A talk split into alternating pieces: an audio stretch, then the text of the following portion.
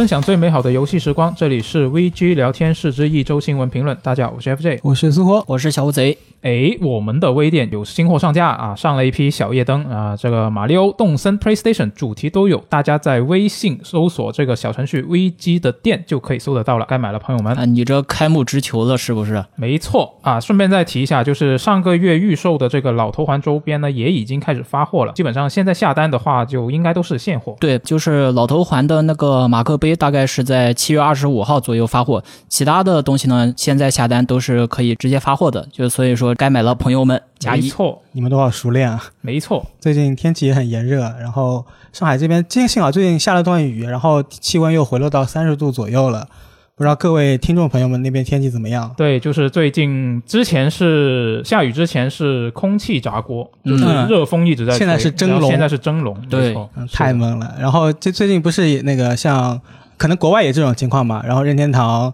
嗯，V 社都发了一些公告，说不要让你的掌机暴露在三十五度高温以上，它可能会运作比较效率比较低之类的。没错，要开空调玩游戏。嗯，我最近就是因为我上班要通勤嘛，嗯，所以经常会带着我的那个 NS，NS 在。呃，等无论是等公交车的时候，还是做核酸排队的时候，嗯，对吧？经常要掏出来玩，然后就感觉嗯，实在是热的难受，但是又又没事情干，只能玩玩打消打消时间。公公交车应该还好吧？应该大多数都有空调。等公交车的时间嘛？啊，是，对啊，有有一次坐公交，他没开空调，太可怕了。哇！啊，扯扯远了，扯远了，我们还是来说这一周的新闻吧。啊，这一周先聊一个《最后生还者》第一部啊。最后生还者第一部这周是公开了一个 PS 五特性的宣传视频。那之前他不是说了嘛，就是这个重置版呢，它会啊充分利用 PS 五的那些机能嘛。那它究竟能做到什么程度呢？那这一次的这个特性宣传片，我们就能够看到一些。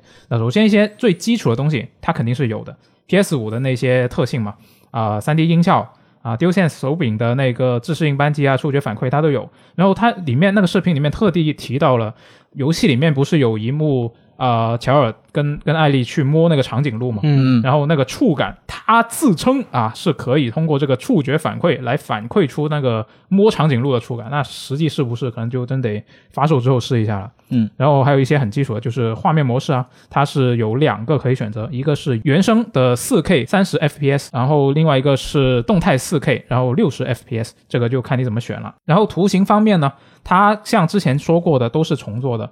啊，官方的说法是从这个艺术指导到角色模型都是以新一代的图形技术为基准来更新的。对，基本就是以 Remaker 的标准来制作的。是对，你可以想象就是把二代的那种技术来重新把一代捋了一遍。嗯，然后他还提到，就是有一个我觉得很重要的点，就是他说这一次这个《最后生还者》第一部，它是可以实现大量的场景破坏。那你能想象到哪些应用场景呢？就我觉得不用怎么应用，就是你在玩的时候，它有这个东西跟没有这个东西，那个真实性对氛围感是差很远的。我觉得我看到很很开心的一点是，他会把二代那些 AI 然后重新加到一代里面去。对，没错。就官方是说呢，它的 AI 也是通经过了升级嘛，然后现在呢，那些同伴是会避开这个敌方的 NPC，为了避开敌方 NPC 的视线而在掩体之间移动。就其实有很多游戏。有潜行部分的游戏，它有很多其实是啊，因为为了做起来方便，实现起来方便吧，可能是就是你主角只要你在潜潜行状态，没有被敌人发现。那你的队友哪怕就直接站在敌人的面前，敌人也是发现不了你的队友的。就很多游戏都是这样嘛。哦，对，那所以这个其实就会很出戏。那如果像现在他说的这个《最后生还者》第一部，他升级了这个 AI 之后，那些同伴是会去，哪怕他可能本质上没有太大区别，但是他起码表现出一个不会像以前那种，就是直接就在敌人的面前走来走去。那种就很明显，很假嘛。嗯，那所以做成这样的话，我觉得还是很有必要的。对，就是更加自然了。对，然后然后这一个这一点呢，就是我之前啊跟九十九聊了一下嘛，他说他看到了一些泄露的视频。嗯，然后呢，他说有呃这个《最后生还者》第一部有一些视频泄露了，然后艾丽她在潜行战斗里面也还是直接站起来啊，在敌人面前走来走去，啊，并没有爬是吗？对，就就可能还有一些疏漏吧，我怀疑。就是不知道，那反正有没有他像他说的那那么好的话，可能还是得等游戏发售之后了。然后另外一点就是说，啊，这个《最后生还者》第一部呢，也是应粉丝的要求推出了一些新的模式。首先第一个是永久死亡模式，那字面意思就是啊，乔尔死了，那就直接 game over，那整个就不能继续续关下去了因为通关嘛。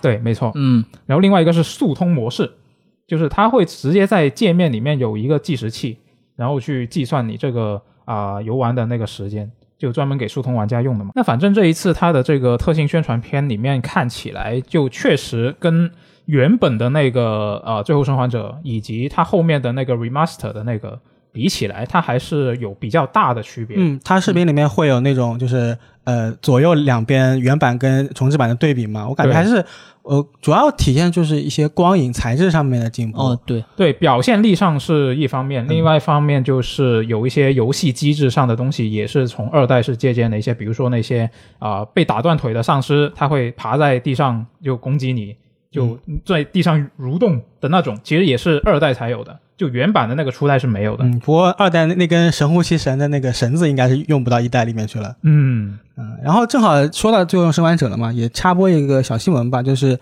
一代的总监之前是做完了初代就是《最后生还者》之后，他离开顽皮狗了嘛，嗯，可能是当时觉得有有些创意枯竭，或者说是累了想休息一下，呃，但是这这五年期间嘛，尽管自己没在游戏行业里面干活，但毕竟是心里就是有这种做游戏的念头嘛，啊、有时候还会积累一些想法、灵感，然后五年五年慢慢攒下来，哦，我觉得，哎，这个时候觉得，哦，我们是不是可以做把这个想法，我脑中对这个想法扩大一下？然后最近他就说他要成立一个新的工作室，嗯。啊、并不是重回顽皮狗，啊、估计可能是想更加独立一些吧，是。呃，然后成立了一个叫做野野花的工作室，对，White Flower，嗯，然后那个 logo 看起来就非常很很有艺术。对，很有艺术感。然后，然后我看评论区有人说，一看就不是想做那种大型三 A 游戏的啊 logo。嗯，呃，这个这个我能理解他什么意思，就是你从他的那这个 logo，你看起来就感觉他会做一些比较有艺术气息的呃独立作品的那种感觉吧，可能是。嗯，对我对，就比较好奇，从顽皮狗出来这位大佬，应该是呃《最后生还者》第一部，然后包括之前那个《神海二》《神海四》的一些大工程吧。嗯，呃，出来出来之后，他会拿出一个怎样的作品？不过应该刚成立工作室嘛，还是慢慢等着就比较好了。是，嗯可能得等一段时间才能看到他把自己的作品拿出来告诉大家。接下来我们来看一个《最终幻想七》重置版剑奏的新闻啊！但这个游戏呢，它本周是刚刚加入了 PS 加会员的中高档订阅服务游戏库嘛啊，不过就有玩家发现呢，他们没有办法下载这款游戏哦。那这些没有办法下载游戏的玩家，其实他们都有一个共同的特征吧，可以说是，就是他们都买了《最终幻想七》重置版的数字版。嗯，之前会免应该领过，应该也没有办法升，一开始没法升级，但现在问题已经修复了。对，是的。那那这个这个问题，其实它是跟呃 PS 五的那个商店它的逻辑是有关系的。又因为是怎么回事呢？其实说起来还有点绕啊。我一我一点一点说啊，就是这个剑奏它当时刚发售的时候，其实本身就已经是这个设计了。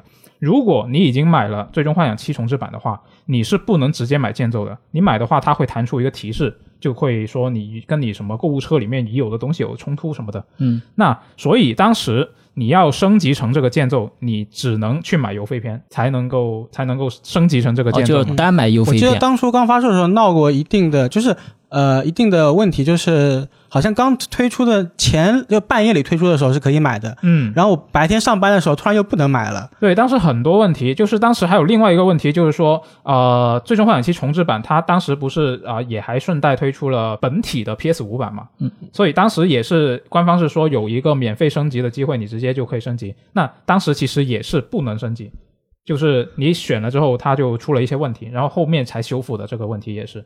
那当然这是另外一个问题了。那这一次的问题其实跟当时剑奏的那个升级方式是有点类似吧？就我觉得它的逻辑应该是，呃，你领取这个订阅游戏库的游戏，其实跟你领会免一样，你在它的商店里是一个购买行为，只不过它的价格是免费，但实际上它还是买东西。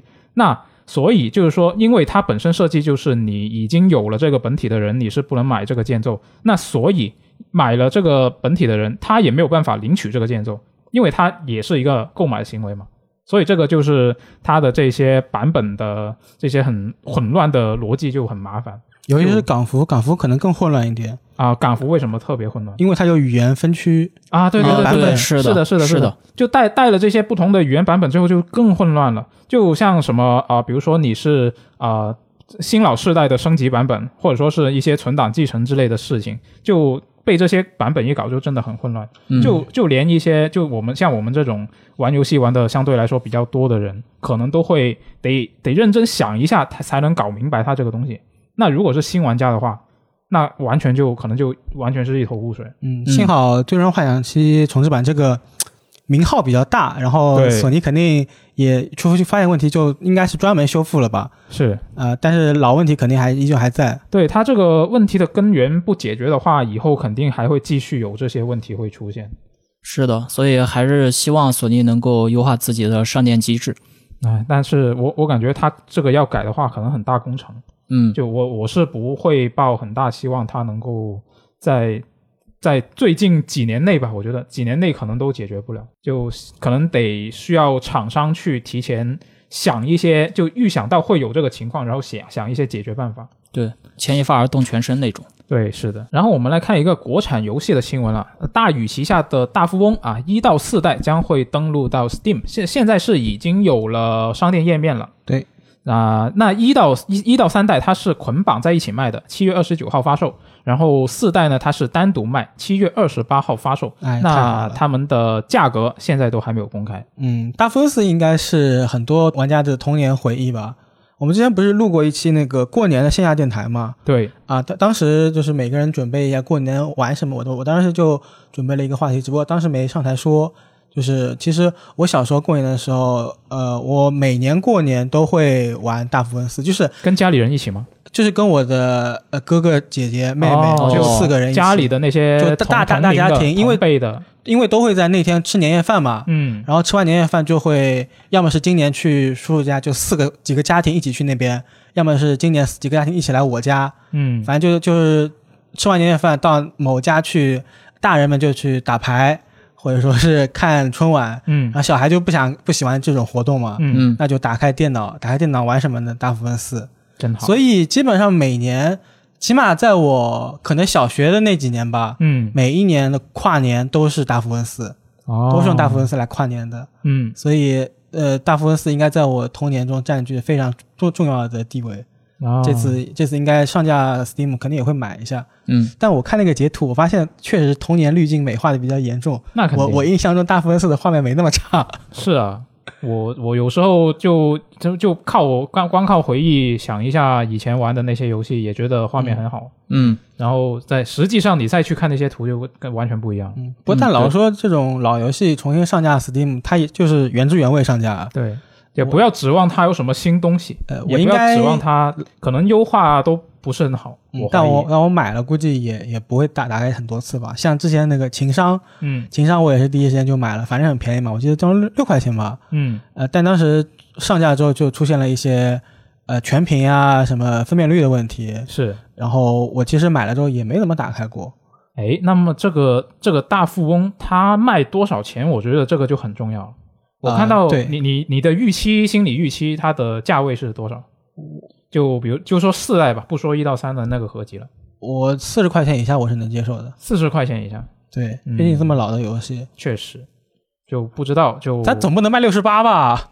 嗯没有我我其实我我会其实我觉得我这个预期还算高了，很多很多人觉得可能六七块钱、十几块钱就可以了。我也这么觉得，嗯就我我我有点担心他就是啊，你们不是说喜欢大富翁四吗？我卖一百二十八，怎么可能？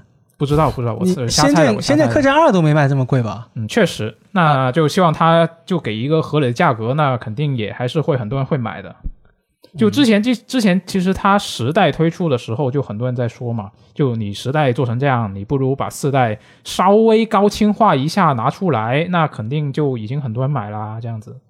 那其实它现在直接拿出来，我觉得应该也会有很多人买，只要它这个价格不是很离谱的话。嗯，哎，我我的童年回忆是大富翁四，那你们之前玩过哪些大富翁啊？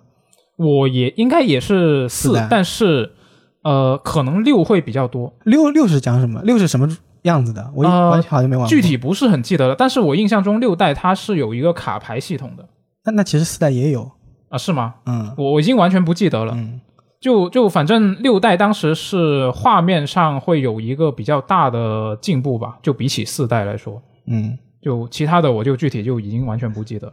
六代、呃、四代我也就只记得，呃，每个月你要就那些很魔性的台词，嗯，呃，或者说是没没从来没有抽中过的那个大大转盘，然后呃以及一些还还有还有当时我们玩的时候会禁掉那个股股市，哦，就所有人都不去弄弄那个东西，感觉很复杂嗯啊。其他的也印象没有那么深刻了。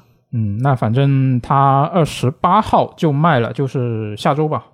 那那下周大家看就可以知道它卖多少钱了。那就价格合理的话就，啊给算是给童年补个票嘛。嗯，嗯，买一下。那下一条新闻呢，就是与这个我们大家比喜闻乐见的一个东西相关了，就是所谓的 NFT。喜闻乐见还行，就等大家都等着看他的乐子是吧？对，大家都等着看他的乐子。然后这次呢，关于 NFT 有相关的两条新闻。嗯那第一条呢是史克威尔艾尼克斯，他宣布与 N 井合作推出这个《最终幻想七》的 NFT 藏品。嗯，这个 N 井是什么呢？这个 N 井的话，本身就是一个这个 NFT 基础服务的提供商，实际上哦不止这一家了，其实有很多家。嗯然后和常见的 NFT 销售模式不一样，那本次《最终幻想七》二十五周年的纪念 N NFT 捆绑，它是捆绑在克劳德可动人物模型的豪华版当中。哎，我觉得这个比起那些单纯是一个数字的东西，要稍微实在一点。它起码是有一个实物在这儿 它它它是个 Amiibo 是吧？啊、对啊，对啊，就就起码有个实在的东西。跟跟 Amiibo 还是不太一样的。哦，知道。不过玩家这边确实是可以选择不同的方式去进行购买嘛，它是既可以花一百三十美元购买这个人物模型本体，也可以花一百五十美元，就是说在这个人物模型的基础上面再加买两个 NFT 兑换码的豪华版。豪华版还行，对就相当于买买一，呃，也不能说送一啊，他还加了钱，嗯，就反正就是有两个码的。但是这两个码换的是什么东西呢？他换他总得换一个什么数字藏品吧？它应呃该，我对我觉得有点迷的一个东西就是说 NFT 它这个概念我理解，我不知道准不准确，就是它是一个呃加密的东西，然后对应了一个艺术品或者说是一个物品吧，就不管这个东西是什么，然后这个加密的东西是对应这个物品，然后去证明你是这个物品的拥有者，对。唯一的拥有者。对，那我这个豪华版，我是一个一个模型，然后绑了两个码，那这这什么意思呢？就有点混乱。就如果你是正常说一个码，然后对应一个模型，那那个码是证明我是这个模型的拥有者。那这两个码我就有点搞不懂它这个兑换码不一定对应这个模型本身啊，也有可能是其他的赠品。啊，不对应的吗？对啊那就呃，相当于是买 NFT 送这个克劳德的模型。买呃，克劳德模型送 NFT 吧。其实其实都可以。商店页面还有，他说他会给一个数字版的手办，让你在电脑上跟手机里面显显示。我看到这句话，我就很想吐槽，数字版的手办是什么玩意儿？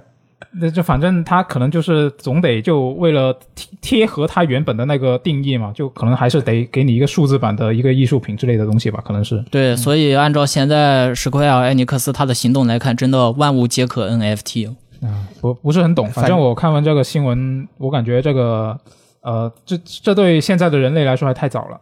对，你像包括这一次的人物模型，然后数字版手办，还有这个官方还说未来还要会推推出这个实体卡片，那嗯实体卡片呢也会附有数字代码，可以兑换相应的 NFT。嗯，就我我看他看下来，我就感觉就是在卖周边，然后送 NFT。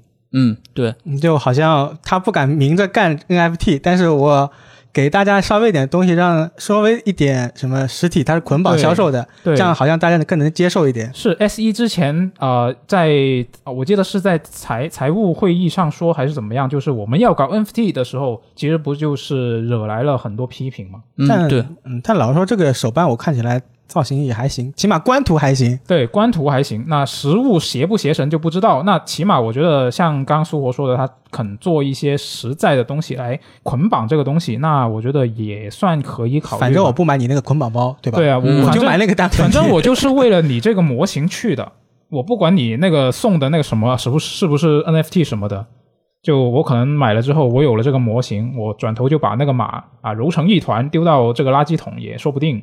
确实买了不亏就是。对，反正你觉得那个东西它这个价格那个模型，你觉得买得过，那就买呗，我觉得没问题，就不、嗯不用去管它是不是 NFT 了，就有只要有这个实物在的话，嗯，然后正好 FJ 刚才不是提到什么什么邪神那个关键词吗？啊，对，然后那个最近 SE 那个 PA 改系列出了一个克劳德女装的模型，啊就 PA 改大家一直吐槽，就她的脸就是很很残念的那种。嗯嗯，就这次克劳德的女装模型出了一个，然后还出了一个 SA 的，就 PA 是可动的，让 SA 就不可动的，嗯售价是一万九千五百八十日元。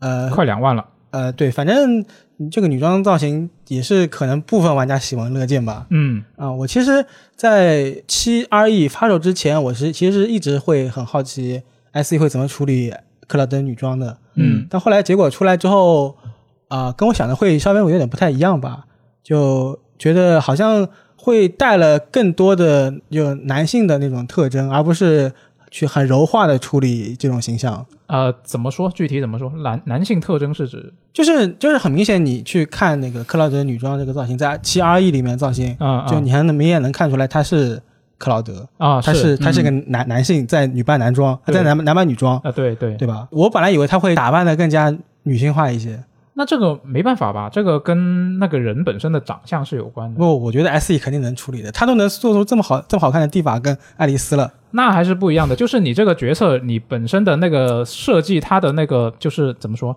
脸的那个线条，它本身是一个很硬朗的状态的话，它如果你硬把它改成一个像你说的很女性化的那个，可能大家就会觉得这个就不是克劳德了，或者说是你直接看他的脸，你可能不认识他，你就会觉得他可能不是那个角色了我觉得现在女装克劳德的造型，她换个发型就能更更女性化一点。啊。你这个说的倒是真的，倒是真的，他那个她就是他那个一定要保保持那个很棱角分明的发型之后，反而就觉得呃有点对对，我当时嗯也是第一次看到他这个、呃，在重置版里面的那个造型的时候，我也这么觉得。就是如果他的发型可以改一下的话，可能会正常一点。那我现在懂你的意思了，对可能就关键就是那个发型是吧？嗯。嗯，然后这次手办是紫色那套衣服，它不是有三套衣服吗？对对对，然后这次紫色那一套，然后大家喜欢的可以到时候预定一下，应该是二零二三年三月份发货吧。嗯，嗯嗯，那聊完了女装，咱们接着聊 NFT 啊。啊，还有还有是吧？嗯，对，嗯、与之相对应的就是与史奎尔艾尼克斯相对应的就是 Mojang。我的世界开发商，他的表态当中其实提到了，就是说《我的世界》这款游戏当中不应该存在 NFT，至少在现在不应该存在。哦，官方是完全否定了这个东西是吧？呃，没有完全否定，你先听我慢慢说。啊，你说，就是官方团队他是近日更新了游戏用户的指引，然后新增了禁止将区块链技术融入游戏，还有禁止将游戏相关内容制作成 NFT 物品的条款。啊，那这不就是非常否定吗？呃，不是，不是。这个官方提到，他在表达自身态度的时候，其实他们说没有完全否定区块链技术本身的这个价值，但是呢，呃，Mojang 他的意思是说，你把这个游戏类的物品、皮肤、世界这些数字内容进行 NFT 之后，就是说是刻意创造了一种具有稀少排他性的这样一种所有物。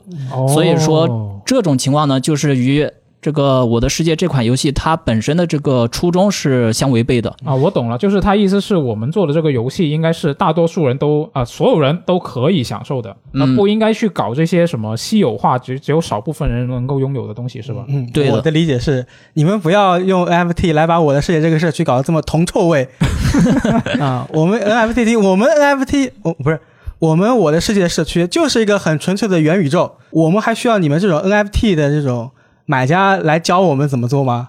哦哦，你这是一种你这个角度很刁钻啊！对呀、很新奇的理解。啊，可以，但至少官方他们的说法是，就是说，呃，使命就是他们的使命，就是确保所有人都能玩到同样的内容。那所以 NFT 的话，反而就会成为一个褶皱了。嗯嗯，其实聊完这两期新闻之后，我就感觉比较有趣的一点嘛，就是说很多游戏厂商他们对这个 NFT 的态度其实都是比较暧昧的。你像 Mojang，它虽然说在这个用户条款里面加入了禁止将区块链融入游戏的这样一些规定，嗯但是它实际上没有直接就告诉大家说 NFT 就是个骗局啊什么的。嗯，这种说法的话，其实说实话，在厂商当中是非常不多见的。是吗？对，基本上基本上没有厂商就是会说这个 NFT 如何如何不好。哦哦，是是是，嗯，对，没错，就也有一些比较真性情的呃会直接说，但是就就可能还都可能更多还是对对代表个人观点。对，对，我记得任天堂的话，其实也是有过表态的，但是他的那个表态也是比较委婉，就是说嗯。我们暂时弄不懂 NFT 怎么赚钱，所以我们不弄，大概是这么个这个我觉得也很正常吧，就是你作为一个机构，你为是一个为了盈利而存在的组织，是一个公司，那我觉得像 NFT 这种，其实你不管不管是支持他的人还是反对他的人，现在应该说大多数人也还是不能完全搞清楚他这个东西前景怎么样嘛。对的，嗯不仅不能完全搞清楚，而且实际上就是各位在生活当中接触 NFT 的这个机会，实际上就是说是一直在增加的。你像我自己的话，我其实就参与过 B 站的那个所谓的数字藏品的发放活动。啊，真的吗？对啊，就 B 站在几个月前做过两场活动，一个就是说发放那个，呃，就是一个小鸟的那个数字的数字藏品，嗯，然后另外一个就是说。小鸟发完之后，又发了一个那个所谓的银虎，就是虎头像的一个数字藏品。你当时是领取了这个东西是吧？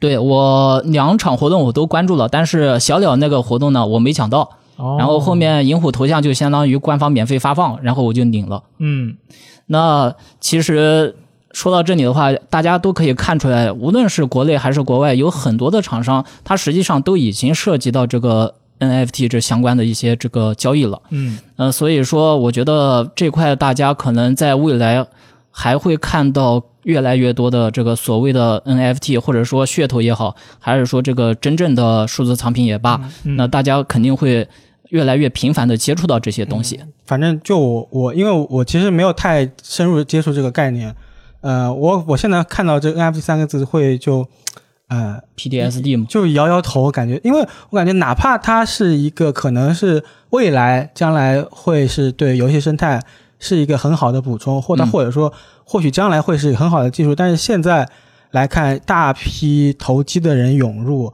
反而感觉已经把这个词给整个给污名化了呀。对的，对的。呃，然后我个我反正我自己玩游戏，我就希望我玩游戏的时候纯粹一些吧，我不要想想那么多东西，然后这样子自己玩的时候也舒服一点，所以就看到 NFT 会摇摇头。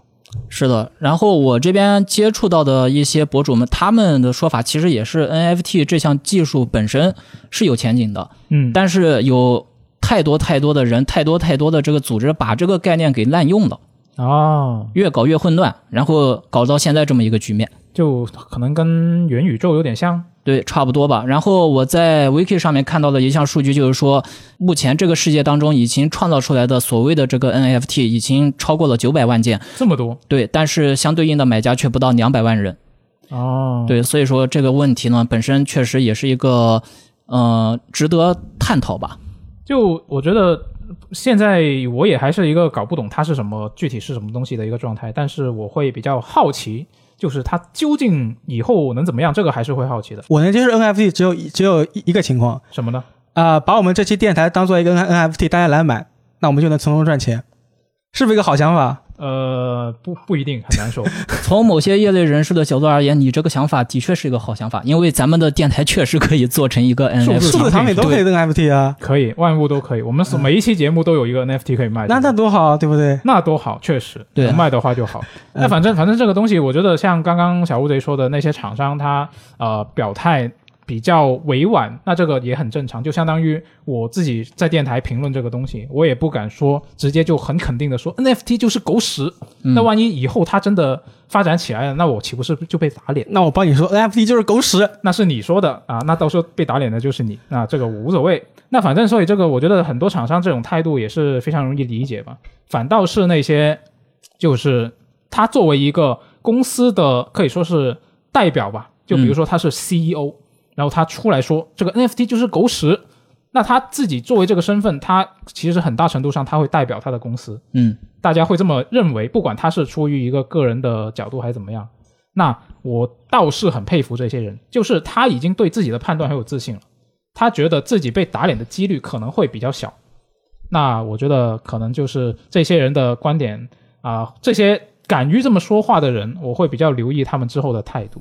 嗯，就这个，其实看它的一个发展，这些新事物的发展也是挺有意思的吧，可以说是。专业的分析师就要敢于下判断，你是这个意思是吧？我 我觉得应该是的，我觉得应该是的。像我这种菜鸡就不敢乱说，是吧？嗯那相对应的一个话题就是说，嗯、各位愿意在这个自己喜欢的游戏当中看到 NFT 吗？来，小虎贼，将来宝可梦出 NFT，你买的游戏里面，然后呃那个抓的宝可梦都会涉及到 NFT。那我宁愿直接就把宝可梦弃坑了。真的吗？你这么抗拒这个东西吗？呃，其实倒不是抗拒了，呃，对我自己而言，NFT 这个东西，它的实质本质上而言，本身也就是一种这个所谓的虚拟商品，它只不过是在这个虚拟商品的本体上面加入了一个区块链技术，那稀有性提高了它的稀有性，对，提高了稀有性。只有这一个。但是从本质，呃，从那个实质而言的话，就是说，呃，NFT 这个东西，它实际上就是一个呃虚拟的货物，所以说这个如果要是在单纯的在这个网络商城当中出现的话，那我觉得没有问题。嗯，但是换句话来说，如果说这个厂商故意把 NFT 做到这个游戏机制里面，就比方说，我现在有这样一堆 NFT 玩家，然后我在这个日常游戏的运营过程当中，给他们进行一些特殊照顾，比如说 NFT 玩家进场来一个特效。然后呢哦，再显示一个 NFT 的编号，然后再给你放一个什么什么链接。我们今日某某 NFT 限量多少多少份，大家快来抢购吧！那不就是很多网游都会有的一些设计吗？哎，对了，反正这里我不点名啊，大家懂的都懂。嗯还有一点我，我其我其实也是最近才刚刚知道的，这个东西应该很早以前就报道过，就是其实 NFT 会造成一定的那个环境污染或者说电力消耗。嗯，对这个这个其实是跟它挖矿这个东西有关嘛，它得通过这种形式，就是通过啊、你去挖矿，它才能去生成这些东西嘛，对，嗯，就它不是不是凭空出现的嘛。然后然后知道这个消息之后，我又更加抗拒了一点点。嗯，反正本身就已经很抗拒了。嗯，所以说这个各位对于这个 NFT 有什么样的看法？然后各位对于自己喜欢的游戏，将来如果要是推出 NFT 的话，呃，会有购买的想法吗？这个问题还是非常值得讨论的，也希望各位在评论区发表自己的看法。对，都可以聊一下。嗯，那接下来聊一个我自己个人比较关注的游戏啊，就是这个 FIFA 二三啊，它的发售日是在本周是正式公开了，九月三十号就会登录这个主流平台。那新作的次世代版呢，就会应用到最新的 HyperMotion 二代的技术，然后呢，还加入了一个全新的风险与奖励射门机制，然后还有更新过的任意球、十二码还有角球的机制。那这些关于这些新技术的一些详情呢，将会在下一周是公开的。这个 HyperMotion Two 具体来说是什么样子的？呃，简单来说，就是它通过那些动画的优化，嗯能够让你这个球员，他控球也好，射门也好，就是他那些踢球的动作看起来更加真实自然。啊、就简单来说，是一个这样的就东西。我将来会很少再看到一些很鬼畜的动作了，是吗？哎，那其实这个鬼不鬼畜可能是另外一回事。哦，就它其实有一些像它可能有一些新技术，呃，可能不是特别成熟的时候，会带来一些 bug。那之前那些很鬼畜的那些很搞笑的东西，其实很多是因为这些新技术而出现的。嗯，就所以它实际上怎么样，还得看它实际的那个游戏的呃出来的那个成果。嗯，那我觉得这一次新闻比较重要的一点，一个信息是跨平台联机这一点，就是它在呃 FIFA 二二里面其实已经经过了一个小范围的测试了，然后在二三里面呢就会把这个跨平台联机拓展到更多的游戏模式和平台。那简单来说就是同世代的平台都是支持跨平台联机的，然后它的游戏模式基本上就是啊、大部分一对一的模式它都是可以支持这个跨平台连接。那那 PC 算哪个平哪个平台？哎，问得好。那 PC 呢，在之前二二的时候呢，它是被算在了老世代那一边的，啊，对，哦因为它没有应用到那些呃新世代的那些技术。然后这一次二三，它是跟 PS 五 x S x S 是同一个世代。它的那些上面刚刚说的那些什么啊、HyperMotion 二代特性啊，然后还有那些什么新的机制啊，PC 版都能享受。这一次是，嗯那所以现在是 PS 五 x S x S 还有 PC 版，它是可以互通的，然后它们是可以跨平台联机的。然后 PS 四跟 Xbox One 它们就是同一个时代，然后它们两个之间互通。嗯，然后 Switch 是一个时代，啊、s w i t c h Switch，我觉得它根本就不存在这个游戏。它理呃理论上它是有 Switch 版的，但是官方说了，这个 Switch 版呢，它是跟 FIFA 二三的那个遗产版，啊、他说游戏模式以及特性上完全一致。那那这不就是 FIFA 二二吗？那就我感觉按他这个说法，就根本不存在 FIFA 二三的 Switch 版这个东西啊，嗯他只是把二二再拿出来再卖一遍而已。换了个 logo，直接就在对啊，换 Switch 了个上 logo 发售了再卖一。遍。那应该还是更更新了一下数据吧？就就因为你啊，那数据肯定是有的，那些什么球员名单什么的，但这个你一作为一个联网游戏，它本来就更新的呀，就是只要你联网。那那就比如说这代不是新加了那个女足嘛？啊，对对对，这这这这些应该，哎，不对，不好说，因为他说啊游戏模式完全一样。那他说的游戏模式如果不包括这个女足的联赛的话，因为你可以把女足联赛作为一个呃想象成一个模式。我不知道，不知道它具体怎么分，因为有一个嗯点很重要，就是我看它官网上面的那个呃官方的信息，对他在说我们这个游戏什么时候发售、登陆什么平台的时候，它是没有提 Switch 的。好吧，是吧？我觉得它官方就根本就不把这个当做是一个单独的东西，所以我我在建资料卡的时候，我也没有把 Switch 加进去。就我觉得它根本就不存在，那大家就当它不存在就好。你如果要玩这个游戏，我我觉得你没有必要玩 Switch 版，嗯，就你就当它不存在就好了。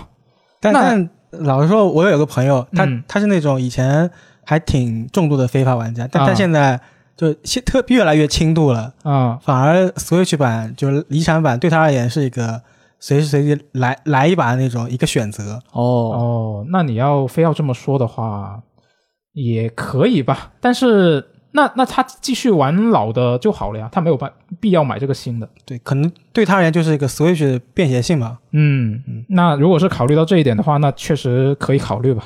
那我们说回到这个跨平台这一点了，就是如果是 FUT 玩家的话呢，这一次还需要关注一个新的变化，那就是这一款新作呢，它的多数平台的 FUT 转会市场，它会融合成一个，FUT 是啥？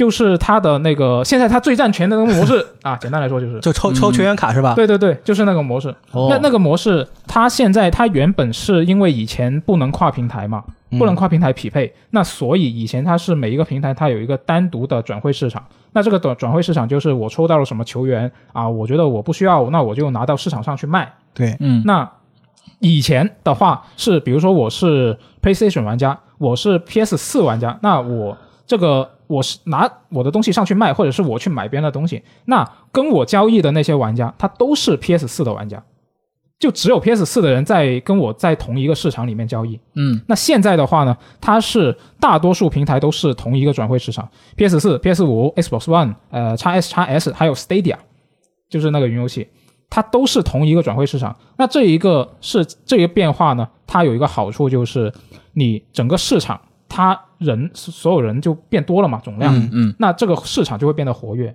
那这是一个好事情。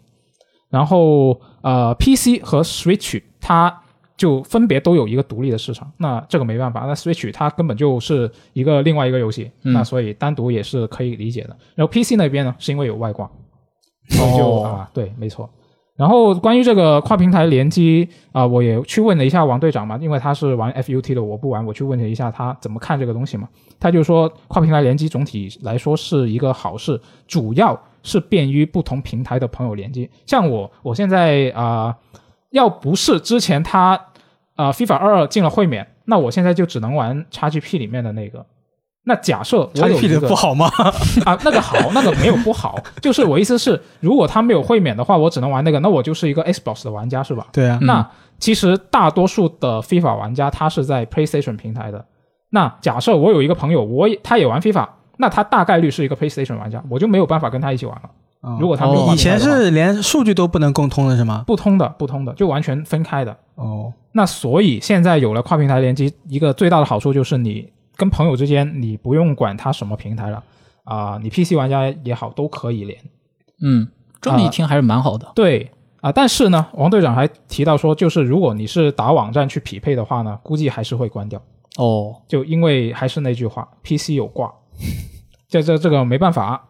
那所以就是主要总的来说，就是如果你有朋友在其他的平台，那现在可以一起玩了，这是一个好事情嗯，然后这一代加了，之前也说了嘛，加了女足，那你会尝试吗？啊、我可能不会，就因为我玩 FIFA 比较特殊，那大多数人玩 FIFA 是因为他本身啊、呃就喜欢看足球，然后呃知道就认识会关注很多那些球队呀、球星啊、球员啊、那些动态，嗯我就完全不是这样的玩家，我只是。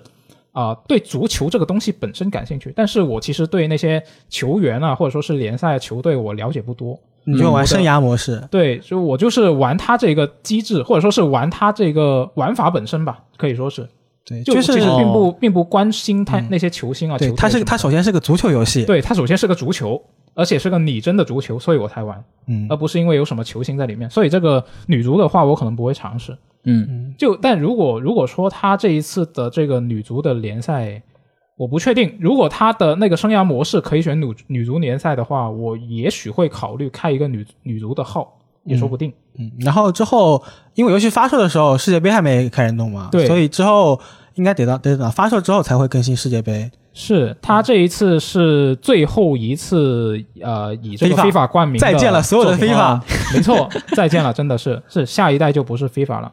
下一代叫做 E A 什么来着呃 EA Sports Sports Sports FC 哦，哦，对，那这一次就是最后最后一个 FIFA 了，那就也挺有怎么说，也不能说纪念意义，就就见证了历史嘛，可以说是是是那所以到时候也是。哪怕不买的朋友们，也可以等这个 XGP 入库的时候玩一下啊。那那肯定肯定很多人已经预购了这个东西，基本上像像王队长那种，就是每年都玩的人，他肯定现在就毫不犹豫就买了。嗯，是。那这一次，我觉得可以期待一下，就是如果你关关心这个游戏的话，期待一下下一周它公开那些新特性的那些详情。这个我我自己个人还是比较关心的，就嗯看一下它有什么新的东西。你觉得这一代里面你比较喜欢的，就是你之前店里提到过的那个 RPG 的那些属性，嗯，你你希望它继承下来吗？呃，我希望就现在二二那一代的那些就随随地大小便那种状态，随意大小便可还行啊。就是随大随大便和小便是吧？随时调整你的属性。对对对，这个我觉得玩起来还是挺有趣的。就我我希望它可以继承，毕竟我是玩游戏嘛。嗯，对。然后像呃，但是我可能不会抱太大的希望，就不会期望它有特别大的改进。嗯就毕竟他应该也不会太重视这个东西。嗯，那他能够继承下去，我觉得就不错。然后能够让我在这个模式里面去用到他新加的那些新的机制，我觉得就不错了。嗯，那下一条新闻其实本身也是和这个运动类游戏相关啊。不过我们这次探讨的话题呢，可不是运动本身，而是这个运动之外的开箱系统。哦，什么运动要开箱呢？哎，这个作品呢，就是滑板系列的新作。哦，那个就被很多玩家称之为什么有史以来最好的滑板游戏的那个是吗？嗯，有有这么一个说法，有史以来有多少滑滑板游戏呢？好像本来就不多。那呃，这一次呢，就是说，虽然说这个滑板星座现在还没有正式推出啊，但是已经有这个数据挖掘者呃挖出来了一些这个测试用的截图。嗯，那虽然说这个本次滑板星座开发团队承诺游戏没有这个付费开箱内容，但是呢，测试截图显示游戏当中仍然有开箱系统，也就是说，没有付费开箱不等于没有开箱。就是它可能需要用一些游戏内的货币来开箱。对，是的，玩家可以通过这个游戏内获得的所谓的这个 TAPS 的点数，嗯，然后再用这个 TAPS 去购买这个所谓的战利品箱。那可以开出的道具就包括人物服装啊，然后滑板设施等等。就看看起来看它描述应该都是一些外观性质的东西。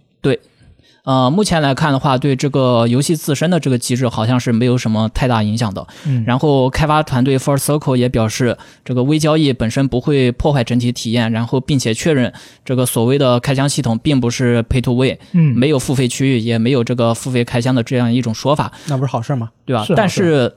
但是换个角度上来说，其实只要游戏内存在开箱系统的话，从某种程度上来说，它就有可能变成付费开箱。啊，我虽然可以用游戏类的 TAPS 点数去购买，但是这个 TAPS 点数本身能不能用这个真金白银去买，这个就那其实就值得说到了。就是付费开箱了。对，如果我觉得它这个东西是可以用钱买的，那它就是付费开箱，就跟他说的说法矛盾了。所以我应该觉得应该不是，就除非他撒谎。嗯，对，这这就是这当中就可能存在一个看法上面的问题了。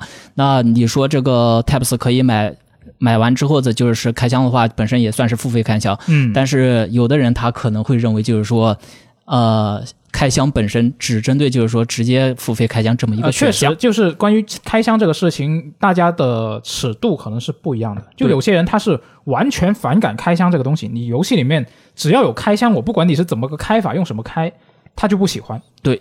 那有些人他是觉得，只要你这个东西不是让我花钱的，那我觉得就 OK。那所以这个其实那请你来玩《异度神剑二》。对啊，我就想说《异度神剑二》，你们你们会接受《异度神剑二》这种开箱吗？那严格来说，《异度神剑二》的它的那个开箱，它是一个能够影响你的游戏游玩。这个例子不是很。好，这个例子不是很好。真的吗？不是，我是说的是，它那些异刃，其实它是一个呃，跟有有人物的你的战斗的那个属性是有关的嘛？啊，嗯对对呀、但它不是一个纯外观的东西，对，它也是一个开箱，但是它是通过游戏里面的那些东西去开的，不需要去你去另外花钱。对那这个你们你们会接受吗？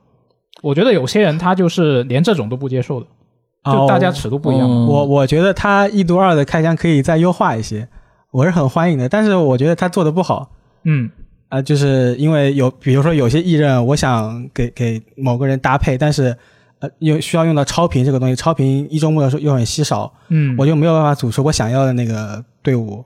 哦哦，再加上有时候这几率真的太低了，免费开箱你就让几率提高一点呀。我嗯我 Cosmos 抽抽了抽了几几百个小时，都没抽到，图什么呀？对，确实就就是说不得不干这种感觉嘛。对，其实它这个东西下来就变成了是一个你需要花时间去干的东西了。嗯，然后嗯因为一度它你得一个一个开嘛，对但有时候又很累。对，你还不如给我开来来个十连。对十连，啊但但我总体来说，免免费开箱我肯我肯定欢迎的，对吧？对我我其实也觉得这种是可以接受的。嗯，我的看法其实和苏和差不多，啊，但是，呃，就是如果具体到现在的这个滑板新作的话，我可以跟大家提一个细节，就是这款游戏的开发主导者名叫 E A。那啊，那我觉 E A 有过哪些操作作，大家也都知道。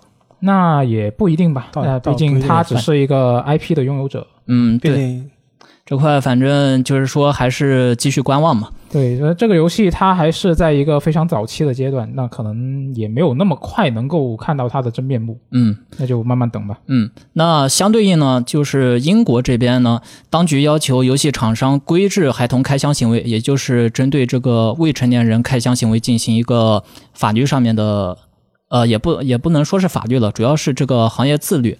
啥事儿。我、国内应该其实也也是这样子的，嗯，因为我记得尽管我们没有那个分级制度嘛，嗯，但是之前不是也有一些那个现在小朋友你不要说开箱了，他连玩都玩不到好吗？他一一周只能玩那那啊、对，哦但是之前不是有那种什么绿色审查什么类似这样啊的是是是东西吗？也有，它其实就是把你的游戏内的交易系统给纳入到了评级考虑里面去。嗯。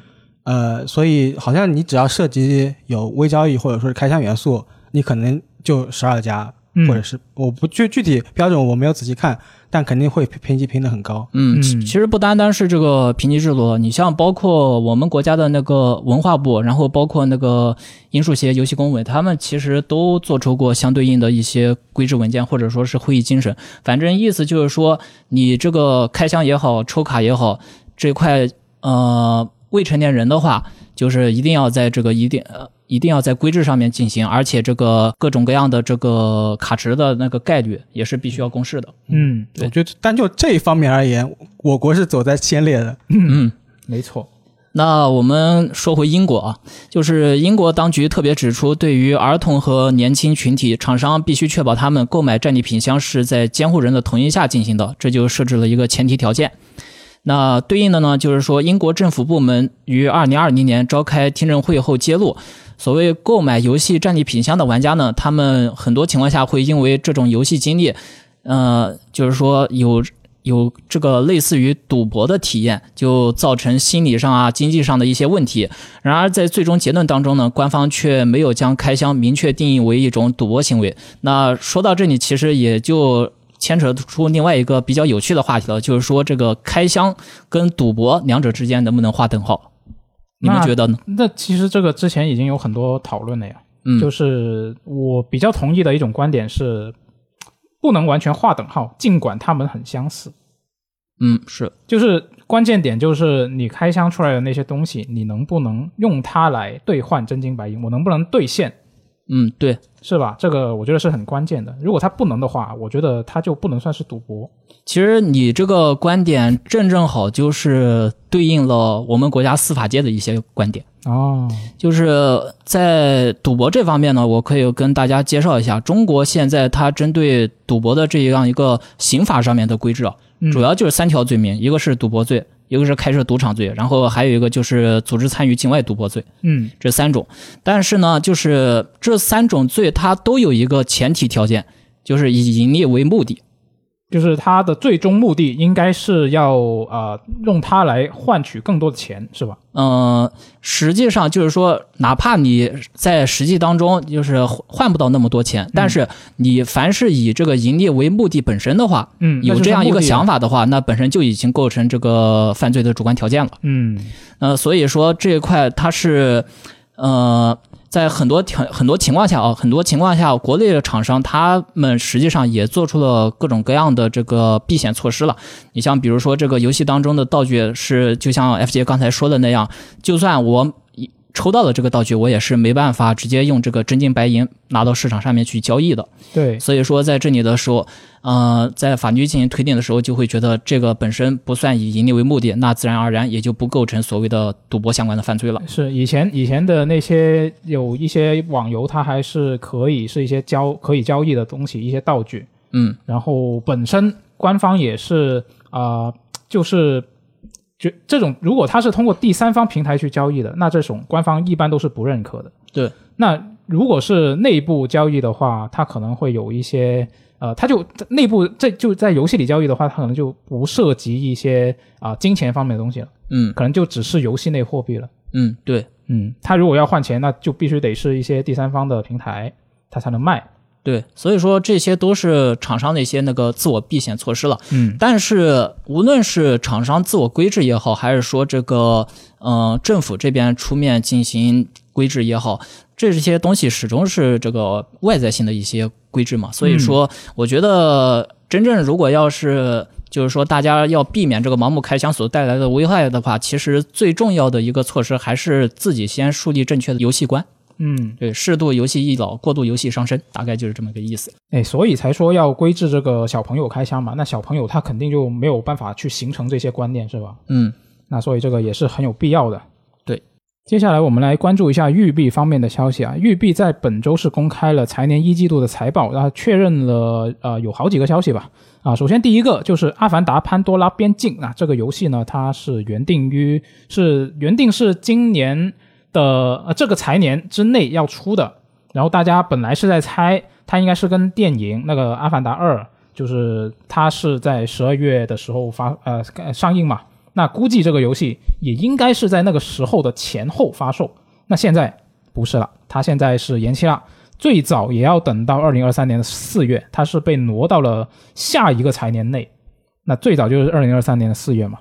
然后呃，还另外是细胞分裂 VR，然后幽灵行动火线以及另外两个未公布的项目被砍掉了。他没有公布，为什么就说我我把未公布的项目给砍了呢？他没有说，就很奇怪。给大家感觉啊，他他的留个悬念他他的他的呃，他其实姑且还是有一个理由的。他的理由就是我们要把我们的精力集中在那些更有前景的项目上。那 VR 没有前景，他就是说这些没有前景，可能是这样嘛。然后第三个信息就是说，这个 U U U B Forward 它的发布会会在九月十号回归，那到时候就会有一些旗下作品的新情报。那我觉得大家也不要对它到时这个发布会有太大的期待。我我其实还想看到那个马里奥风兔星耀之愿那个新的播片，那个肯定有，就因为我之前其实是没有玩的，然后嗯。就月初吧，不是有那个试玩同乐会嘛，对，然后我就赶紧把那个王国之战给通了。通了通了之后，我发现，然后我后来回去再去看《星耀之愿》的那个宣传片，啊，星座真的进步好大，是吗？哪方面的进步？就就感觉他真的把它做成了一个马里奥风兔世界。呃，之前可能更多是一个马里奥风兔主题的乐园、主题公园，嗯，但他现在感觉是填充了更多内容，把它直接打造成了一整个世界，然后你可以在里面更加自由的呃探索。就是比上一座的就更像一个独立的作品，是吗？呃，可是这么理解吗？它应该有更广阔的那种探索是地方了吧？之前的地图可能是更加是关卡制的，你跟着一路走过去。哦，我知道了，之前是棋盘，现在是世界。呃，可以这么理解吧？哦，反正就感觉进步特别多。嗯，呃，不过我这边呢，说实话，我对这个消息的态度还是比较悲观的，因为从财报成绩来看嘛，育碧这两年似乎过得确实不是特别好。然后前段时间还经历还经历了各种各样的风波，你像比如说这个离职潮啊，然后还有 NFT 风波呀，然后包括、呃办公室内部的一些不良文化，对，所以我觉得育碧现在的这个开发能力和项目管理能力，可能本身都是在处在这个下降状态的。都不如往前了。对，在这种前提下，这个项目被砍或者说游戏延期，嗯、我觉得也算是比较正常的一个结果吧。嗯，嗯、所以说现在还是看这个近期发售的《碧海黑帆》，它能够赚到多少的口碑。对，到时候九月十号的发布会主力的内容肯定就是一个是碧海黑帆，一个是就是马里奥风兔了，嗯这两个东西肯定是大头。那其实我也是不会不会期待它里面会有什么惊喜吧？那什么细胞分裂就不用想了，嗯，就这哪怕是它那个初代的重置版，我都我都我我可能都不期待它会出现。哦，对，应该还有可能还会出现《光之子二》吧？他不之前说续作会再开发了吗？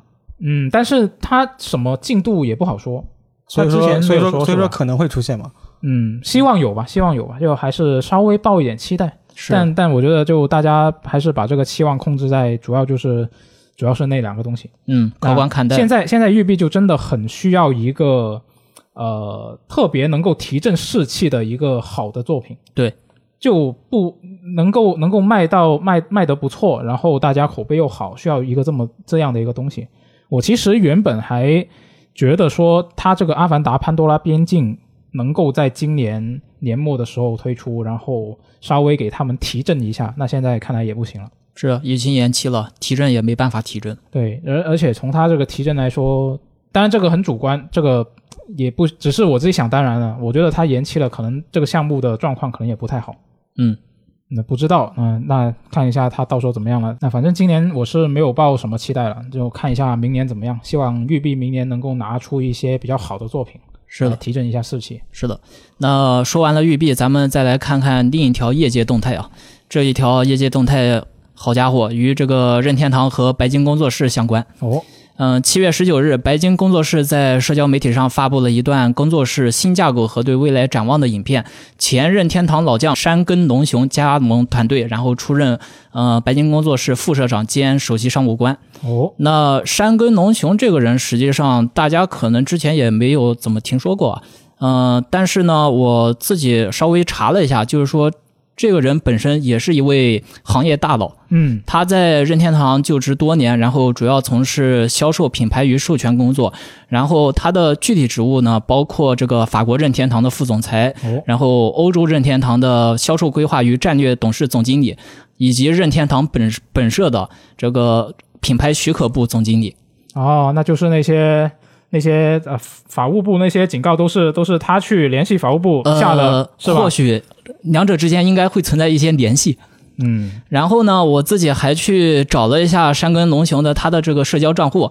嗯，这位大大佬实际上是有自己的这个脸书账户的，但是比较有意思的一点是，他的脸书就基本上没有与工作相关的东西，全都是在写自己这个我今天跑步锻炼了多少多少米，哎呀，今天天气感觉有点热，啊，个人账号那就是哎，对，所以说，嗯、这位大佬看起来也挺有趣，还好像还是一位健身达人啊。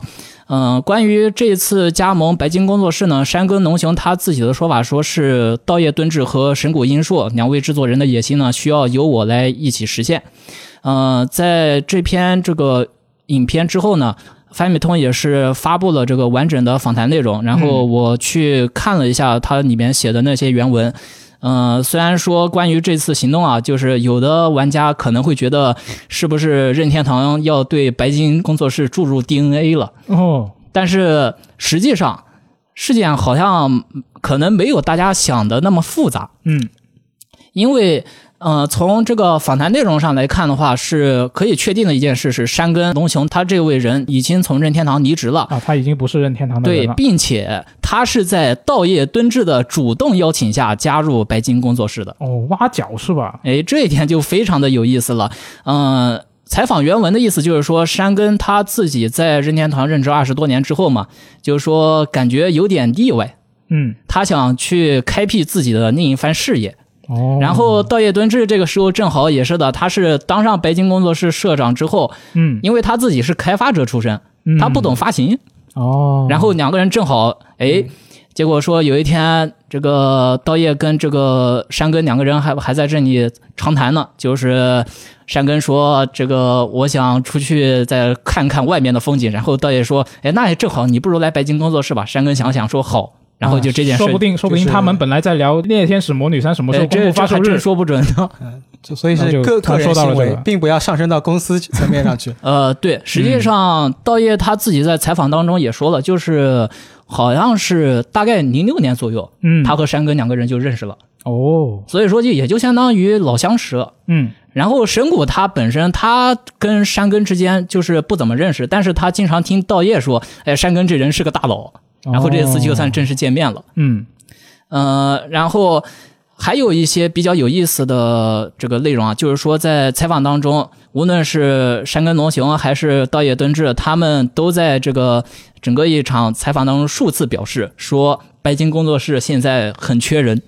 很缺人还行，对，就是因为山根来了白金工作室要主持发行嘛，发行这块不也是需要人力资源的嘛？嗯对，然后山根意思就是说，现在来了之后的最大的一个问题就是说找不到人。哦，哎，所以听到这里呢，可能这些比如说啊，有兴趣或者说有日语能力的同学呢，我感觉可以去白金工作室那边投个简历。嗯白金感觉主要是自己想的太多，然后没能力实现，所以要招太多的人。可能他他的计划实在太多了，然后又什么都要试一下，然后可能有会有一些没有办法实现出来。就感觉他们总是有很多同时在做的项目，对，呃，你像这一次访谈的话，他其实也有说在札幌或者是波多湾那边去进行一些这个人力招聘。嗯然后山根之前还说，他其实是因为白金不是之前公布了一个 Project GG 嘛，啊、对，它是一个其实播片内容很短，就是好像看起来是一个奥特曼打大怪兽的题材游戏。对嗯呃，山根说他是对这个东西感兴趣，觉得很有趣，嗯所以他来白金也是想助力这款游戏的发行。那看来他也是特摄迷，嗯，对的。然后正好说到这个 Project 基金啊，就是关于这款作品的后续消息，山根在采访当中提到，就是说暂定在明年六月的洛杉矶发布一些新消息，那就是明年 E 三、呃，嗯或者是夏日游戏节，都有可能两种可能。嗯但是就是还后面还有一句，其实神谷就是说了，说山根你现在这样子放大话的话，回头到时候咱们做不完的话，咱们 三个人老脸都挂不住。那也希望他们能准时做完。啊、对，其实你像 Project GG 也好，然后还有《猎天使魔女三》，我觉得有了山根的加盟之后，可能白金工作室在这个与任天堂沟通方面，呃，应该也会更加顺畅一些嘛。嗯，这个 project 机器是什么时候公布的来着？我已经记不清了。二零年。呃，应该是二零年二零年二月份的时候吧。嗯，哦，就就反正公布到现在，其实也已经有一段时间。那既然你当时已经公布了，我觉得他你也是时候稍微放一点东西出来了。呃，不知道这不多不少，你你可能做的不是做了很多，那你稍微放一点点也可以嘛，就让大家稍微知道一下这个东西的现状，嗯也也不错啊。我觉得明年、那就期待一下明年六月。是嗯，白金其实这几年一直想做自己的独立发行，但一直做不起来。对，哪怕是异界锁链，之前说是打着白金 IP，嗯，然后后面好像 IP 又卖给任天堂了，还不知道怎么，就具体内幕我们就不清楚了。对，反正现在 IP 已经不在那个白金那边了，嗯就可能 Project GG 就是他们下一个野望。嗯，是看山根加盟之后，白金工作室是否真的能迎来新生吧？是希望他们一切顺利。那接下来我们来关注一下 CDPR 的近况啊。CDPR 最近是在搞这个工作室成立二十周年的纪念活动嘛，然后就找了一些自家的老员工来聊以前的事情啊、那其中有一个在巫师三的项目里面。当时他的岗位是初级任务设计师啊，这个人叫韦伯啊，他就出来说呢，这个 Scaligate 他那个群岛，他那个海域里面那一大堆问号，就是他塞进去的。哦啊啊，这些东西呢，他他就说啊，这些东西原本其实是没打算做成问号的。嗯，就按照他的说法呢，这个确实是他们的一个设计失误啊。他就解释说，他做这些东西的初衷是让玩家在这一大片广阔的海域里面有些东西可以探索啊。嗯这个理由我觉得也还行吧？就他原本的想法是在海底沉一个箱子，然后上面放一些海鸥，告诉大家这里有东西。那可能他的想法是我做了这个东西进去，然后我地图上可能不显示这里有问号，只是你开船路过那边，你看到哎这里是不是有东西啊？然后下去找啊，真的有东西，然后这有个惊喜。他本来想的是这种做法啊，但是呢，这结果后来就是呃整片海域都是问号。那这个东西就反正结果就不是很好嘛。他就他就承认说啊，这个确实是一个错误，然后也说我不会再这么做了。然后他现在也在做这个巫师的新作嘛，就是之前公布的那个新作。嗯啊，然后呢，就他说不会再这么做了。那到底是不是呢？啊，可能也还是得等好一阵子才知道呢。那根据这个 IGN 的说法呢，I 巫师的新作在今年的五月才刚刚进入这个预制作的阶段，然后现在基本上也还是一个项项目的比较早期的阶段嘛。对，我觉得现在这个时期对于 CDPR 来说，可能还是一个比较严峻的考验期吧。因为前段时间那篇报道也提到了，就是说《赛博朋克2077》发售之后嘛，嗯，就是说这个 CDPR 的母公司股价直接暴跌了百分之七十五，就是在两年时间内跌破了将近八成了。嗯，所以说，嗯、感觉 CDPR 还是需要去加把劲的。股价第一让位给了 Techland，嗯，就就说回说回它里面这个新闻里面说的那一堆问号，我真的是印象特别深刻。因为之前之前我们聊电台其实也聊过，我就是因为巫师三啊，我被他治好了这个一定要清所有问号的强迫症。呃，竟然不是刺客信条吗？好吧，呃刺客信条，呃，不是，刺客信条是后面的事情了，就是已经被治好了强迫症之后的事之后的事情。就当时确实就是巫师山，确实就是这一片海域。当时我就其实在，在来到这一个地区之前啊、之前的地区很多都是有大片的陆地嘛，那其实也还行。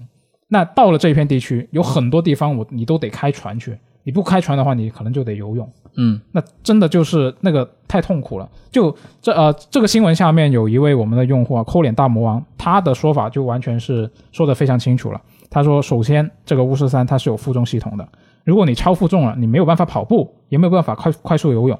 然后呢，这些海上的箱子里面基本上都是重甲，那所以说你就是经常要在负重拉满的时候，你去捡这个东西，捡个五六个，你可能就满了。然后它又不支持快速传送，就是你没有，你必须走到那个路牌，你才可以去传送嘛。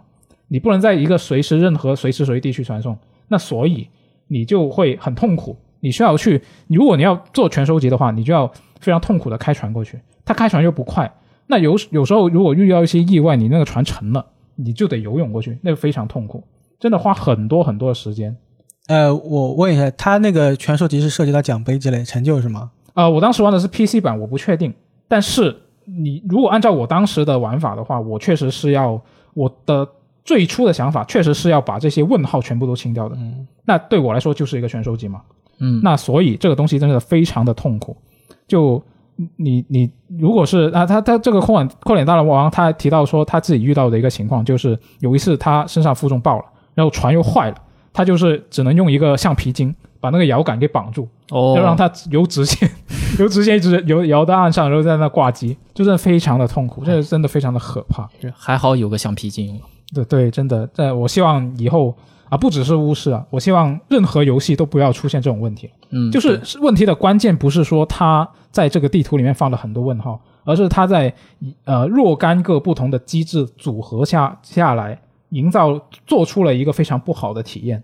就如果你我随时可以啊、在地图上任何时候任意位置我都可以直接传送，那这个我东西我觉得也还好。嗯如果它有一个快速的移动方式，比如说我可以，我像塞尔达一样，我在一个特别高的地方然后滑翔过去，那这个我觉得也可以。嗯，那如果像现在巫师三它的最后的那个结果那样，我只能用一个非常痛苦、非常缓慢的一个方式来啊、非常枯燥又缓慢的一个很呃痛苦的一个过程去走做这个事情的话，那就很惨。嗯，所以说还是厂商对于游戏当中的这个问题提示，还有这个传送机制，其实都是可以做进一步的优化的。两方面结合的话，实际上可以给玩家带来一种更好的体验。对，其实我觉得巫师三它在后面不是更新了很多内容吗？我觉得它后面完全可以就是出一个选项，让你啊、比如说你去某个 NPC 那里做一个任务，然后你就可以直接把这些问号一一次过全部清了。哦，相当于比如说你故事上做一个什么设计，设计一个情节，什么你雇人去帮你把这些东西全打捞了，可不可以？我觉得这些可能就是你既然已经做了一个呃错误的一个情况，然后你如果你能够及时的意识到这个问题，然后我觉得现在的游戏完全是可以通过更新去弥补这个东西的。是的，看今年这个呃，看未来的这个巫师星座会不会把这个毛病改掉吧。没错。接下来看一下 XGP 七月下旬的新增游戏啊，现在已经入库的有这个《日落黄昏时》，然后还有《看门狗二》。这个《日落黄昏时》我玩了一下，也还是挺不错的一个游戏。虽然我现在只是玩了一个开头，可能在第二还是第三章，呃，这个游戏可以玩一下。而且还有中配，没错，它有中文配音。你觉得质量怎么样？我觉得，如果是说剧情质量，现在还没办法评价。我说我说配音质量，啊，配音质量，配音质量，我觉得，嗯，我觉得可以更好一些，但是也已经很不错了。嗯，就大家真的是可以试一下，它里面的那种呃演员的表情，它虽然不是一个完全全程动态的一个东西，哦，我我最开始觉得它的概念就是 PPT，它不是呃什么，对对，但是就是它通过这种形式去表现，还是把演员的那些神态给很好的表现出来了。哦，就这个这一点，我觉得还是挺棒的。然后七月二十九号有这个 Inside，就是深入这个游戏，好游戏，对，这个可以试一下。嗯，然后呃，老任家这边啊，NSO 会员是已经更新了七月份的免费 FC 与 SFC 游戏，日版呢包含《星之卡比：宝石星星》，然后《格斗列传》《大卫传六》《尼萨提亚皇帝》三款作品。那欧美服呢，就是把这个宝石星星换成了星之卡比魔法气泡。那喜欢星之卡比的朋友可以去尝试一下。嗯，那最后我们来看一下读编往来。那这一周呢，我们是放出了一期聊 AI 梦境档案续作的一个电台嘛。这位叫做 Black 萨巴斯八零一的朋友呢，他就说啊，二代在玩法上比上一代是进步了很多，包括教程还有人性化的方面都有提高啊、但是呢，他就觉得说这个剧情和案件的设计啊，跟一代相比呢，是少了不少惊悚、悬疑以及反转带来的一些冲击感。他就希望销量惨淡的这个系列还能出个第三作，凑一个三部曲。我觉得三代是有可能的，因为他有他有留伏笔吗？呃没有留伏笔，但是有些人物没有交代出身。哦呃，因为初代的时候，二代其实是把瑞希这个角色的其呃故事给讲清楚了，嗯然后但是新的主角龙木。呃，他的塑造就像天台里面我们说的一样，他塑造很单薄啊、啊只是有一个孤零零的概念，而且他的整个人物关系网跟别人串不起来，嗯他就相当于一个普通的在职刑警。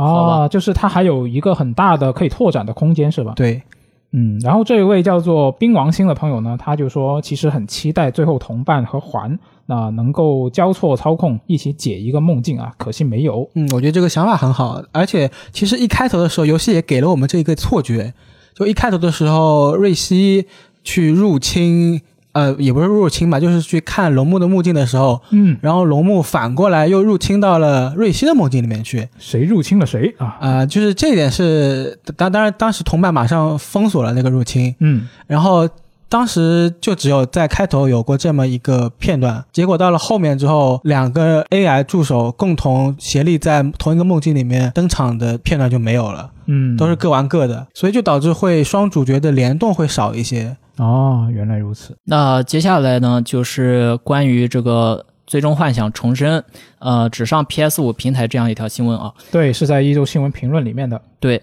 然后这个呃，我们的网站网友 Caco 零七二九他提到说，其实仔细想想都能理解。呃，战神、GT、地平线为什么还上 PS 四？当然是因为他们立项早，就是以跨时代为目标进行开发的。那即使他们改成 PS 五独占，也不会有非常次时代的体验。而最终幻想七重生可能二零年才开始做，是以次世代主机为基准开发的，就看成品如何了。那么，同样立项很早的《最终幻想十六》为什么由 PS 五独占，就看吉田能不能给出令人信服的答案了。其实这个理由不一定是加载啊、手柄适配啊，甚至画面或者帧数什么的。那我个人对它的想象是能够给我。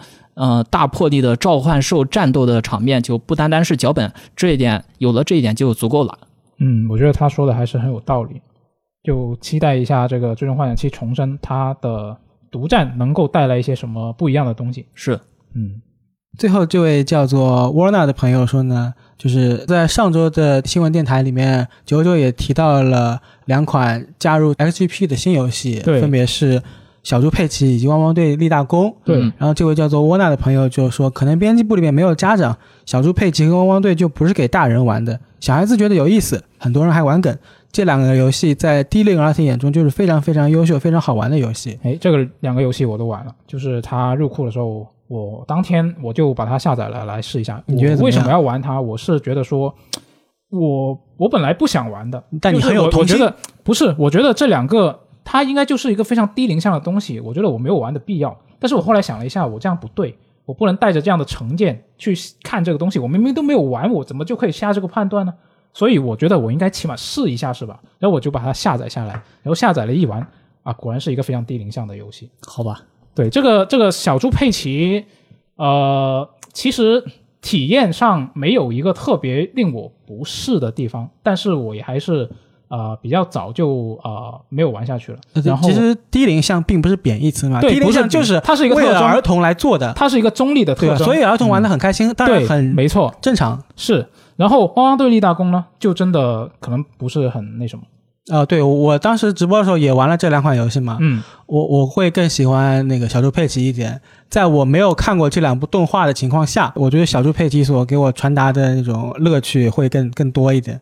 哦，你你你玩了大概多久？我每个各玩了四十分钟吧。哦，汪汪队立大功，我感觉它是一个看起来啊，像是汪汪队没有玩很久，玩汪汪队我就玩了前两前几关，我就觉得它就是个很普通的操作狗狗在街道上收集各种各种可收集的东西。对就是这个游戏，我当时看它的界面，我感觉它是不是一个用手游改的东西，就非常像，我不确定是不是但但是我想我相信小孩子玩的时候也会很开心的。对，但是但是其实当时我玩的时候遇到了一个非常严重的 bug，啊，这游戏还有 bug 那那肯定有啊，就是也非常严重，就是它一开始不是就是啊、呃教你一开始用两两只狗狗嘛，然后啊、呃一只是金刚钻，对一只是金刚钻，然后一一只是可以砍木头的，对，嗯，那它那个地方你要去发动它这个技能，你必须在一个指定的位置才能够发动。然后我第一次遇到这个东西，它就是走到了那个圈里面，那个圈没有亮起来，然后我怎么按我都发动不起来，就是我只能把这一关重新打开，我才能正常的发动了这个东西。就我觉得小朋友遇到这个应该还是很沮丧的吧，就不知道发生了什么事，然后他也不知道要怎么解决。嗯，就没有没有 bug 这个概念。对啊，对，所以我觉得这个它作为一个儿童游戏，它就不应该出现这样的一个情况。嗯，嗯，确实，那我们来看一下下周有什么游戏可以期待啊？首先是这个七月二十八号有这个《数码宝贝绝境求生》这个游戏呢，它很早就已经公布了，然后其实也很多人是很早就已经开始关注它。那现在对它什么看法就另外一回事。那嗯，但反正它现在要发售了，那究竟它的实际效果怎么样？下周我们就知道了。对，它现在应该会是一个更偏重于 AVG 的那个游戏了。对之，前可能刚公布的时候可能会展示它战旗的一部分，嗯，但现在好像 AVG 比重会到百分之六七十这样子，是的，更加注重剧情、人物对白以及那个角色塑造上了。是嗯，但是背靠数码宝贝这个经典 IP，应该还是会有一些玩家感兴趣的。嗯。然后下周最重磅的当然就是七月二十九号的《异度神剑三》了。嗯，你跳过来 七月二十八号还有俩游戏，还有很多游戏。对，还有很多游戏，但是我先说一个最重磅的嘛。行，那《异度神剑三》啊，我还没买，老实说，但我打算这个周末我就去日服买这个认亏券。牛逼，嗯，它今天已经开启预载了。嗯，呃，然后我我就，呃，到时候我肯定会做相关的内容嘛。我所以，但我现在很恐慌，为什么？它的内容太大，量太大，我来不及做。确实，呃，因为不是 IGN 有有个编辑嘛，嗯然后他自己说他已经玩了一百三十五个小时，就提前评测嘛，嗯，才到第七章。一百三十五，第七章，对那他有多少章？他有说吗？他好像有十章，十张，哦，那嗯就反正就我就看到这个数字有点心里一颤，嗯到时候可能会先做一些攻略之类的。嗯，那反正这个肯定会玩的了。那下周还有什么别的游戏吗？下周还有那个科学 ADV 系列新作哦呃匿名代码，但是嗯可惜没有中文。嗯，还有就是那个《苍蓝雷霆三：锁环》也会在七月二十八号正式发售，还有那个《英雄传说：离之轨迹》的 PS 五版跟 PC 版也会在七月二十八号发售，这是中文。嗯，嗯，差不多就是这些游戏。没错。哦，还有香草社的那个《格林魔书哦》的那个高清版吧，嗯啊、带了个副标题叫做 Once More，之后会登陆 PS4 跟 NS 平台，但目前来看好像没有中文，嗯，有点可惜。那虽然下周还是有很不少游戏啊，那那我、可能大多数人会不会都是等着这个《异度神剑三》，也没有没有心思去玩别的游戏了，也说不定。可能吧。下周的重头戏还是《一度神剑三》。那插播一条来自呃罗斯特的来信，啊、他他我我之前忘记说了，他强烈要求我在这一期节目中补充一点啊，GTA 五 Online 将在七月二十六号时装犯罪集团大更新。啊呃，犯罪集团作为内容更新，为 GTA 在线模式带来新的任务和升级，包括犯罪职业商业前景的重大扩展。啊、大家反正到时候就玩嘛。大表哥 Online 也没了，那大家就只能玩 GTA Online 了。没错，那就一起期待下周的游戏啊。那我们就下期节目再见，拜拜。拜拜。拜拜。